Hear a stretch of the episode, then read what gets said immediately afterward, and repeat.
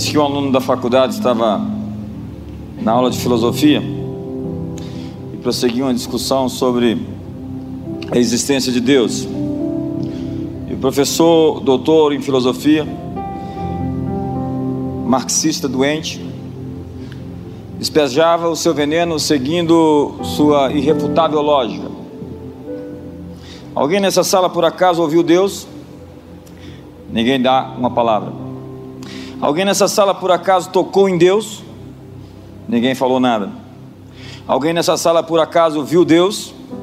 Depois de uma terceira vez, ninguém dava uma palavra, ele simplesmente prossegue. Então, não existe um Deus. Um aluno pensa por um segundo, então diz: Com licença, mestre. Curioso para ouvir a réplica desse ousado aluno, o professor permite a participação e diz: Sim, prossiga, meu filho. O aluno se levanta e se dirige aos colegas perguntando: Caros colegas, alguém nessa sala por acaso já ouviu o cérebro do professor? Silêncio total. Caros colegas, alguém nessa sala por acaso já tocou o cérebro do professor? Ninguém falou nada. Caros colegas, alguém nessa sala por acaso já viu o cérebro do nosso professor? Silêncio total. Quando ninguém ousou responder ou falar de tão atônitos, o aluno concluiu: Então, caros colegas, de acordo com a lógica do nosso professor, deve ser também verdade que o nosso professor não possui um cérebro. João capítulo 1, verso 1 diz assim: no princípio era o Verbo, e o Verbo estava com Deus, e o Verbo era Deus. Ele estava no princípio com Deus. Tudo, todas as coisas foram feitas por intermédio dele, e sem ele nada do que foi feito se fez. A vida estava nele, e a vida era a luz dos homens. A luz resplandece nas trevas, e as trevas não prevaleceram contra ela. Quando eu era criança, eu tive uma experiência forte com Deus, o meu primeiro contato com Ele, e eu fiquei muito interessado na Bíblia depois daquilo. E eu comecei a ler a Bíblia, devorar a Bíblia. E eu cheguei em alguns momentos, eu comecei a duvidar da Bíblia, como por exemplo a história de Sansão. Eu falei, um homem não pode ser enganado tantas vezes pela mesma mulher. Eu era uma criança e não sabia que às vezes tem algumas bruxas que enfeitiçam homens. E enganam não só uma vez, mas muitas vezes. E a verdade é que a sensualidade é um espírito de encantamento. Ela consegue seduzir e manipular as pessoas. E eu fiquei muito chocado com uma série de filmes chamada Heróis na Fé. Você sabe aquela produção bem básica, bem barata, onde os muros de Jericó eram feitos de papelão, as pedras eram feitas de isopor, é, mas para mim aquilo não importava. Deus, primeiramente, me aparece então como o meu Criador, e eu fiquei tocado, chocado, impactado com Ele. Fiquei a minha adolescência longe da igreja, longe, mas Deus não desiste de nós. Ele nos persegue, Ele está ao nosso encalço a nossa busca e ele nos perturba querendo nos fazer o bem. Nós humanos por vezes o ignoramos. Nós fazemos guerras e criamos o caos e colocamos a culpa na conta de Deus. Nós colocamos tudo que fazemos de errado em Deus, como se Deus tivesse que controlar cada um dos nossos atos, das nossas atitudes mínimas que fossem. Acredite, se Deus tivesse que impedir você de fazer qualquer coisa que você queira fazer que é errada, Deus não criaria você, Ele faria um robô. E Ele escolheu te dar liberdade para você fazer a sua escolha. O problema do mundo não está em Deus, está nos homens. Os homens erram e por vezes a conta está sendo depositada na conta de Deus. Mas para quem não existe na perspectiva do ateu, é realmente odioso pensar que alguém não interfere, que alguém permite tanta destruição sem fazer absolutamente nada. Uma boa parte dos ateus, na verdade, tem uma ira, um ódio enrustido contra Deus. Mas todos nós temos que admitir que de fato há uma realidade última, uma fonte básica para tudo o que existe um ponto de partida. Põe a mão no ombro do seu irmão e diga: um ponto de partida. O que acreditamos que criou o tudo é o princípio que governa tudo o que se segue. Eu vou repetir isso. O que nós acreditamos que criou o tudo é o princípio que governa, que rege tudo o que se segue. Para os gregos antigos, a matéria era eterna, era preexistente. Então a matéria se torna uma espécie de Deus. Se isto aqui não tem razão para existir, não foi feito a partir de algo ou alguém, isso aqui apenas é. A grande palavra, o grande nome de Deus é é. Deus é. É, é o eterno estado de ser. Ele é ontem, ele é hoje, ele é para sempre. Quando ele fala para Moisés, Moisés diz: Quem eu direi que fui enviado por quem? E ele diz: Diga que eu sou, te enviou. Eu sou. Eu sou é Deus é. Ele sempre será quem sempre foi ele é autoexistente, ele existe por meio de si só. Qual o ponto de partida? As cosmogonias antigas rezavam algum ponto de partida, tanto na mitologia dos gregos como na mitologia dos babilônios, sempre há uma expressão de um começo, algo que começa. Para os babilônios era Tiamat, que luta contra Marduk. Para os, a mitologia grega eram os três deuses que se levantaram contra seu pai Cronos, e toda aquela história que você sabe. Quando se identifica um, algum princípio ou força na criação como causa autoexistente de tudo, essa realidade última se torna o Deus a quem adoramos. É o totem, o ídolo. O que quer que aceitemos como autoexistente, como aquilo que existe por meio de si só, ainda que seja matéria, porque para muitos a matéria, o universo existe, ele é algo que existe desde sempre, ele não foi criado. Então, esse algo se torna em essência o divino, e portanto o controlador de tudo que vem depois. Assim, algo tem que ser existente em si mesmo, a causa não causada, a fonte de tudo mais que existe. Tem que haver algo, acredite, tem que haver alguém de quem todas as outras coisas dependem para existir. Isso é um ponto, tem que haver algo. Algo que sempre existiu. Algo que existirá para sempre. O autor a Colossenses, o apóstolo Paulo diz: Ele é a imagem do Deus invisível e é o primogênito de toda a criação. Pois nele foram criadas todas as coisas, nos céus e sobre a terra, as visíveis e as invisíveis. Sejam tronos, sejam soberanias, quer principados, quer potestades tudo foi criado por meio dele e para ele. Ele é antes de todas as coisas. Nele tudo subsiste. Ele é a cabeça do corpo, a igreja. Ele é o princípio, o primogênito de entre os mortos, para entre todas as coisas ter a primazia, porque aprouve a Deus que nele residisse toda a plenitude. As impressões digitais de Deus estão por todo lugar. A Bíblia diz que os céus manifestam a glória de Deus e o firmamento anuncia a obra das suas mãos, e um dia faz discurso a outro dia. O salmista diz: Quando eu olho para os céus, ó Senhor, Senhor nosso, quão magnífico é o teu nome em toda a terra, pois expuseste nos céus a tua majestade, a tua glória. Deus colocou as suas pisadas, as suas evidências na criação. As pegadas de Deus estão nos céus. Mas existem outras alternativas que também são ridículas, mas aceitas com credulidade religiosa acerca da criação. Para o panteísta, a realidade última é uma força, um substrato espiritual. A meta da meditação é se religar com essa unidade espiritual num eterno mantra de om, om, om, om.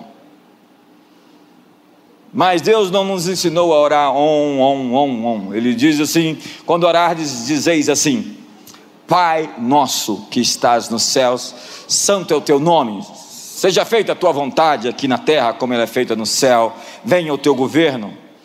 Para o darwinista, a biologia é a última realidade. Tudo o que existe foi reduzido a produto de processos mecânicos, mecânicos, acredita, mecânico, evolucionistas. Assim, matéria ou natureza assumem um papel divino. A matéria ou a natureza é divina, é o naturalismo que não tem nada de científico. Ou ainda, a vida biológica é um protozoário. Um protozoário primitivo que nós podemos chamar de pai. Se você acredita nessas coisas, no dia das mães, vá ao zoológico e leve flores para uma macaca. Ou então, pegue uma meba, faça um altar e simplesmente se prostre perante ela. Dá um sorriso para o seu irmão, porque está tenso. E a história da mamãe que chegou, o filhinho chegou com crise já de existência, crise existencial, e fala: Mamãe, de onde veio isso tudo que foi criado? De Deus, é claro. Como? Quem é Deus? Deus fez tudo. Chegou para papai: Papai, mamãe disse que veio, tudo veio de Deus. De onde veio? Veio dos macacos. Veio de uma evolução mecânica, darwinista. Como, como, como? Mamãe, papai disse que, a senhora disse, disse que veio de Deus. Papai disse que veio de uma evolução dos macacos. O que, que é a verdade, mamãe? Olha, a verdade é a seguinte: a família da sua mãe veio de Deus. A família do seu pai veio todos eles dos macacos. Vieram todos eles dos macacos.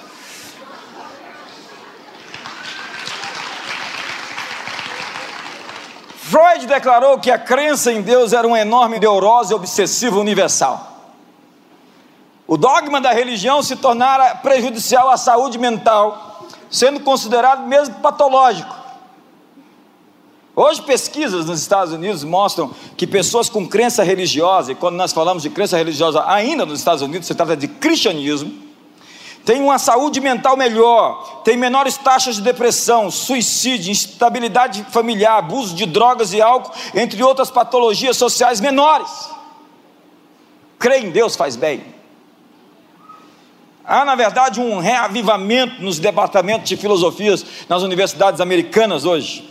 O filósofo Alvin Plantinga explica o que define como um realismo teísta. Ele diz assim: Caia na realidade, para de viver iludido. Só existe realidade em Deus. Não existe outra realidade fora de Deus. Platinga diz: Deus não está morto. Na educação, ele voltou à vida em fins da década de 60. E hoje está vivo e passa bem na sua última fortaleza acadêmica, os departamentos de filosofia. Acredite. Deus está invadindo universidades ainda, Ele é o Senhor, dono de cada centímetro quadrado desse planeta, e em breve a Bíblia diz que, como as águas cobrem o mar, assim Ele encherá do conhecimento da Sua glória todo esse planeta. Nós vamos viver para ver um avivamento invadir essa terra. Se você acredita, me ajuda aí. A fé, a fé é uma prática humana universal. E se não for dirigida a Deus, será dirigida a outra coisa. As pessoas que não adoram Deus adoram dinheiro, ou adoram um hobby, adoram a si mesmos, são ególatras, vivem em função de si mesmos. Na série de TV do Carl Sagan, Cosmos, ele declarava que a natureza ou o cosmos é tudo o que é, ou era, ou sempre será. Ele fez uma cópia, ele plagiou. Nos parece a versão naturalista da glória pátria Deus, como era no princípio e agora e sempre será, é o que se falava os antigos apóstolos. Richard Dawkins, o ateu azedo, amargo, ácido, disse assim: mesmo que não existam verdadeiras evidências a favor da teoria darwinista, ainda assim estaríamos justificados em preferi-la acima de todas as outras teorias. Como? Ele está dizendo: se não houver evidências, nós temos que acreditar mesmo assim. Isso não é ciência. Nós não estamos lidando com fatos, nós não estamos lidando com evidências, nós estamos lidando com sentimentos e crenças. A evolução não é uma teoria científica, ela é uma religião. Causas materiais que criam Norman Gleisler disse: Eu não tenho fé suficiente para acreditar na evolução. Delay, delay, delay, delay, delay. Por quê? Porque é mais fácil acreditar que alguém fez tudo isso do que causas naturais formar a complexidade que existe em todo lugar. Imagine seu cérebro, a sua vida, o universo como ele é. Acreditar que ele é o resultado de um acidente é uma loucura. Vamos dizer o seguinte: em um caminhão. Nesse caminhão existem vários tambores. Dentro desses recipientes há leite, há chocolate, há farinha de trigo, há fermento. Que mais? Ovos. Que mais? Açúcar. O que mais? Hã? Manteiga. Agora imagina que eu diga para você que esse caminhão cheio desses recipientes, cada um separado dentro de um lugar, ele eh, sofre um acidente e ele explode. E de repente todos esses elementos se cruzam, se unem e aparece um bolo de chocolate prontinho. O que, é que você vai me dizer? Amigo, imagine que existam não sete elementos ou oito elementos no seu corpo, todos eles se fundiram em você se uniram a você e formaram quem é você, milhares de células ligadas, unidas, numa complexidade. Não venha me dizer que isso é casual ou acidental. Você é resultado de um projeto, de um propósito. Você está aqui porque uma mente inteligente criou você, a quem nós chamamos de Deus, que se manifestou na pessoa de Jesus, e tudo foi feito por Ele, e sem Ele nada do que foi feito se fez. Portanto, levante as suas mãos e o adore, levante as suas mãos e o celebre essa noite. Acredite, essa coisa da evolução não é ciência, é uma religião alternativa. Nós cremos em propósito, eles creem em acaso, puro acaso. Nós cremos em ação inteligente, eles creem em ação mecânica. Imagine que você está andando na praia, e aí você percebe que na praia existem aquelas marcas que, a praia de, que, que, que, as águas deixam na, no, na areia. Você fala assim: isso aqui é casual, né? isso aqui é natural. Mas aí você passa numa praia e você vê um grande castelo de areia construído de dois metros, né? todo arrumadinho, todo bonitinho. O que você diz? Uma onda do mar veio aqui e gerou aquele castelo de areia todo bonitinho. Não, você diz: alguém passou por aqui. Diga para o seu irmão, põe a mão no ombro dele e diga: alguém passou por aqui. Diga para você, Diga para seu irmão assim: quando eu olho para você, eu descubro que alguém passou por aqui.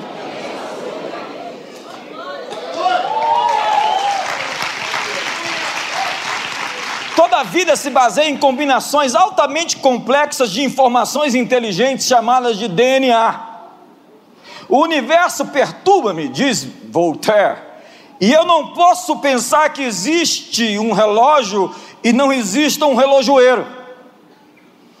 O deísmo vai chamar isso de mente universal, uma presença inteligente em todas as coisas, uma convergência harmônica em pessoal distante e indiferente.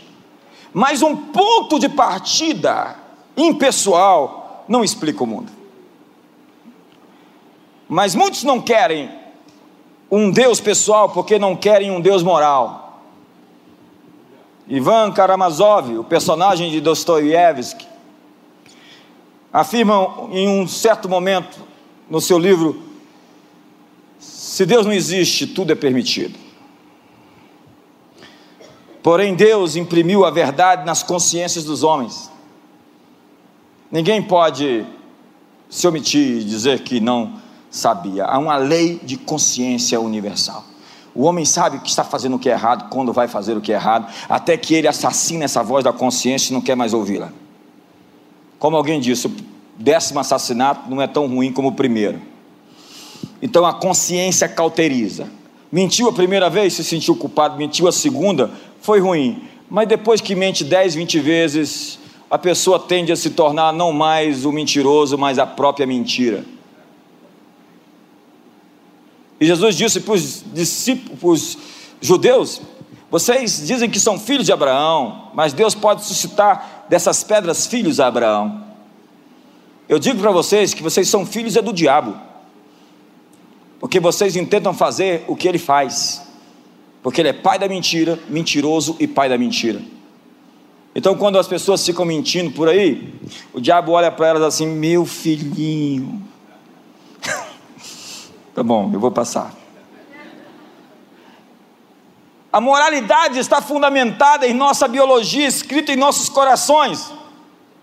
Nossos, nosso planeta possui leis físicas e leis morais. Nós queremos obedecer às físicas, mas não queremos obedecer às morais. Mas não adianta cuspir contra o vento, não adianta negar o óbvio. Blaise Pascal, o filósofo, afirmava que se Deus não existe e você aposta sua vida na existência dele, você não perde nada. Agora, se Deus existe e você apostou a sua vida de que ele não existe, você cometeu o maior equívoco imaginável. Nós vivemos em tempos cada vez mais desesperadores. O secularismo, o antiteísmo, o liberalismo teológico, uma era pós-moderna que rejeita a própria ideia de verdade. A verdade é uma convenção social. Cria sua verdade. Se não existe uma verdade, as declarações do cristianismo então são ofensivas e são preconceituosas de dizer nós temos uma verdade. Então todas as crenças têm que estar em pé de igualdade. Então todos podem ter suas próprias regras e o homem é juiz final das suas ações. É a autonomia radical, onde eu posso fazer o que eu quiser, já que eu sou juiz de mim mesmo. Então a moça pode abortar porque ela é dona do seu corpo, mas não é dona do, da vida que existe dentro dela. Então o rapaz pode dizer: Eu posso é, me prostituir, posso fazer aquilo que eu quiser, porque eu sou dono de mim, é, e das consequências também. Daí a nossa ética começa a ser utilitarista. Criamos verdades convenientes para nós e inconvenientes para os outros. Então não há justiça. Alguém foi no meu escritório todo dia e disse: Eu não creio numa verdade absoluta. Eu não creio em absolutos morais. Mas se eu te disser assim, e se roubassem a sua carteira, você ia acreditar? Se você, você achava certo que uma velhinha está passando ali na rua e alguém empurrasse ela? A Bíblia diz em 2 Timóteo capítulo 4, verso 3: Pois haverá tempo em que não suportarão a sã doutrina. Pelo contrário, se cercarão de mestres segundo as suas próprias cobiças, como que sentindo coceiras no ouvido para não ouvir a verdade. A verdade é uma realidade comum que existe independente da nossa percepção. Você pode dizer, eu não acredito que o inferno exista. Inferno não existe, pastor. Também você pode dizer, eu não acredito que o estado do Goiás exista. O estado do Goiás continua existindo, você crendo ou não crendo. Na verdade, você está dentro dele, cuidado para não estar dentro do inferno. O inferno continuará a existir, você acreditando que ele é real ou não, mas Deus não é um Deus tão ruim assim. É?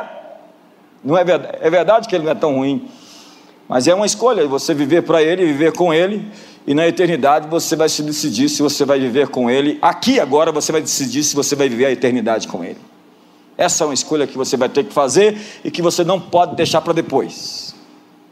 Quantos já fizeram essa escolha? Mas nossa, nossa natureza rebelde não aceita obedecer a uma autoridade superior. Pastor, esse negócio de inferno é um discurso politicamente totalmente incorreto. É, irmão, eu não estou aqui para ser politicamente correto, senão biblicamente correto com você.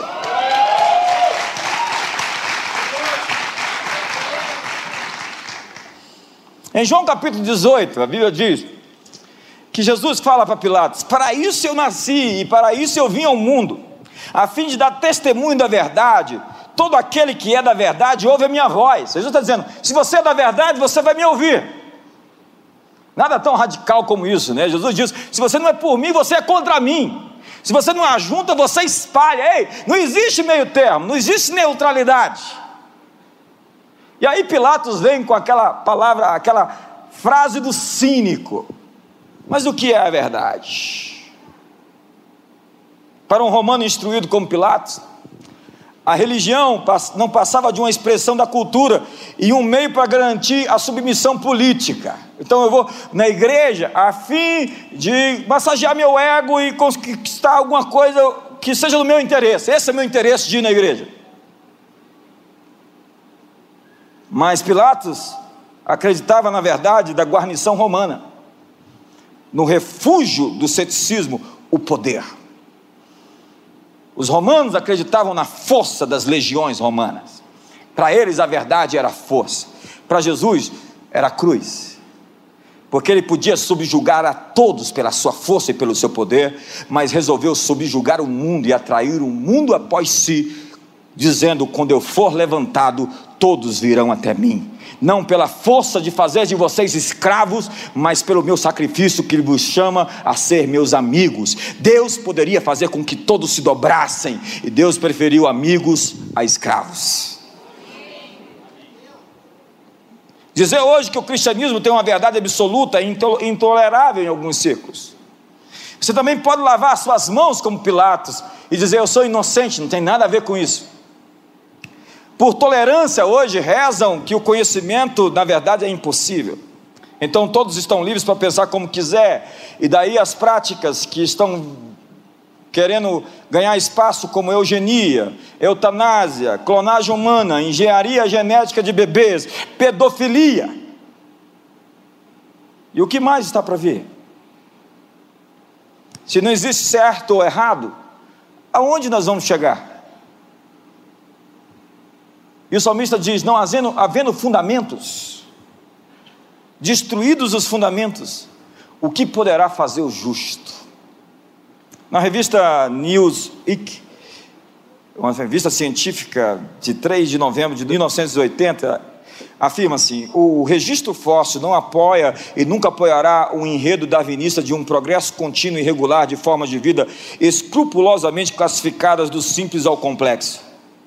A natureza descontínua do registro fóssil denuncia a falácia da evolução do naturalismo. Onde estão as espécies intermediárias que Darwin dizia que deveriam ser descobertas em abundância um dia? Pelo contrário, as mutações em larga escala são, em geral, danosas e fatais.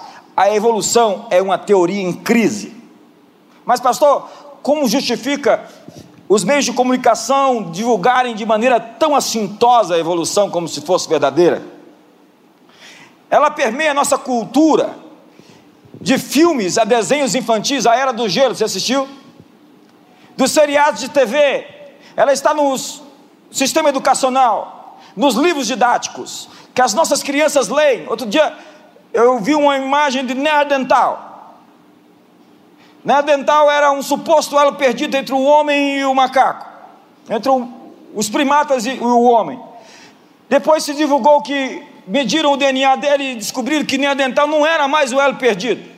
Passaram 30 anos dizendo que ele era o elo perdido, falando isso de todas as maneiras possíveis.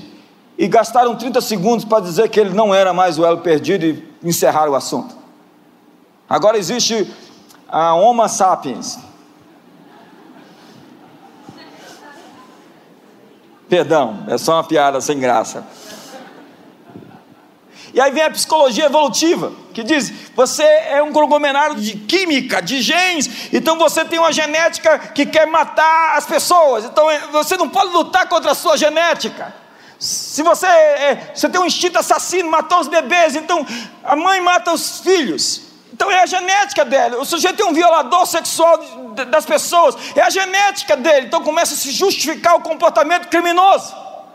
Quando Jesus disse: se teu olho te faz tropeçar, arranca ele fora.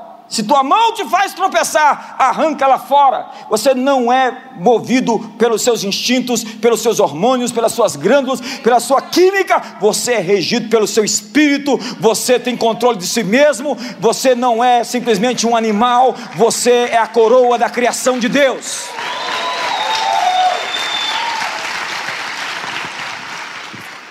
Na verdade, você precisa de um detector de bobagens. O universo mostra uma ordem tão perfeita que sugere a mão ou a mente de um Criador consciente. Copérnico diz: a matemática é o alfabeto que Deus usou ao criar o universo. Kepler, Newton, Galileu, todos acreditavam nas descobertas científicas que revelavam um plano de um artesão divino.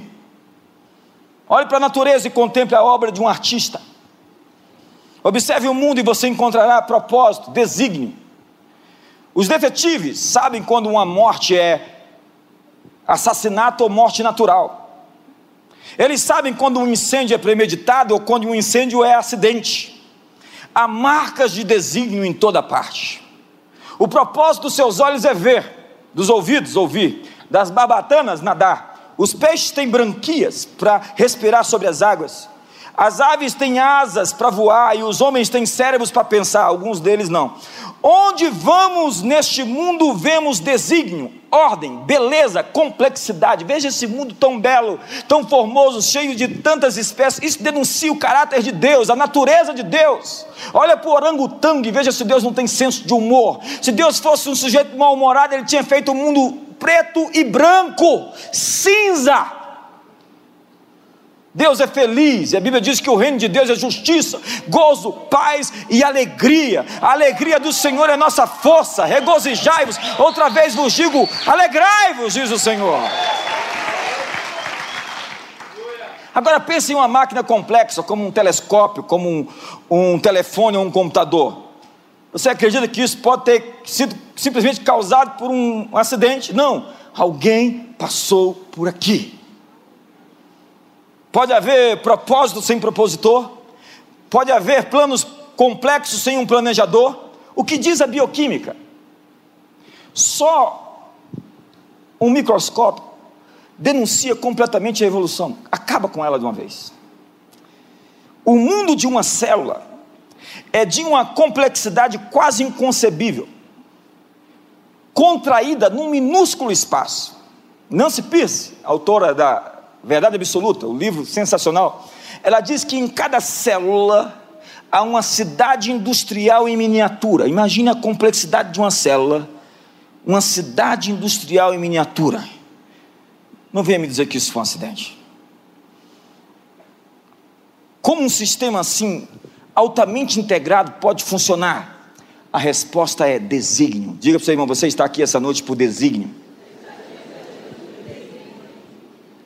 Estruturas complexas e organizadas, montadas de acordo com a planta pré-existente. Se eu, por exemplo, fosse no seu quarto e visse tudo arrumado, eu diria: Ei, você passou por ali há pouco tempo. Dependendo da pessoa, se eu vou ao quarto dela e vejo desarrumado, eu vou dizer: Ei, você passou por aqui há pouco tempo. O universo foi construído para você. O cosmos está de maneira perfeita afinado para sustentar a nossa vida. Sabe como? Se a Terra estivesse um pouco mais distante do Sol, você sabe o que aconteceria com a Terra? Congelaria. Se a força da gravidade fosse um pouco mais forte, todas as estrelas seriam anãs vermelhas, muito frias para sustentar a vida. Se fosse mais fraca, todas as estrelas seriam gigantes azuis, queimando em muito pouco tempo para que a vida se desenvolvesse. Se estivesse mais perto do Sol, nós seríamos queimados como em Vênus, 460 graus. Parece o clima de Brasília. Haja ar-condicionado para segurar essa onda. Se as forças magnéticas da Terra fossem mais fortes ou mais fracas, a vegetação não cresceria. Se a Terra não obtivesse uma inclinação de 23 graus, amigo, 23 graus, não teríamos estações do ano e metade da Terra cultivável se tornaria em deserto. A luz produz as marés que renovam o oxigênio dos oceanos e permite que os peixes respirem. Se a Terra fosse menor, a gravidade diminuiria. Assim, teríamos uma atmosfera mais fina, difícil de respirar e bastante frágil para se proteger dos 25 mil meteoros que queimam e se desintegram diariamente em nossa atmosfera. Enfim, qualquer mudança que seja, por menor que seja, traria um colapso à existência da vida no planeta. Como se amoldaram com tanta precisão as exigências da nossa vida aqui na Terra? Amigo, nossa vida aqui é produto da intenção. Você não está perdido nessa espaçonave terra, sem plano e sem propósito, sem Deus. Quando não existe um Deus, a vida perde o propósito. Quando Deus existe, tudo se conecta a um plano maior, onde cada realidade vai se ajustar ao seu plano. Quando nós nos alinhamos a Ele, todas as coisas convergem e cooperam para o bem daqueles que o amam.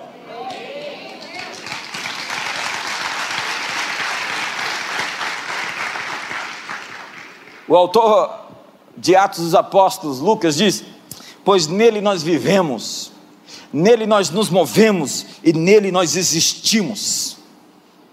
Ele é o nosso oxigênio. Deus não é uma opção a ser buscada.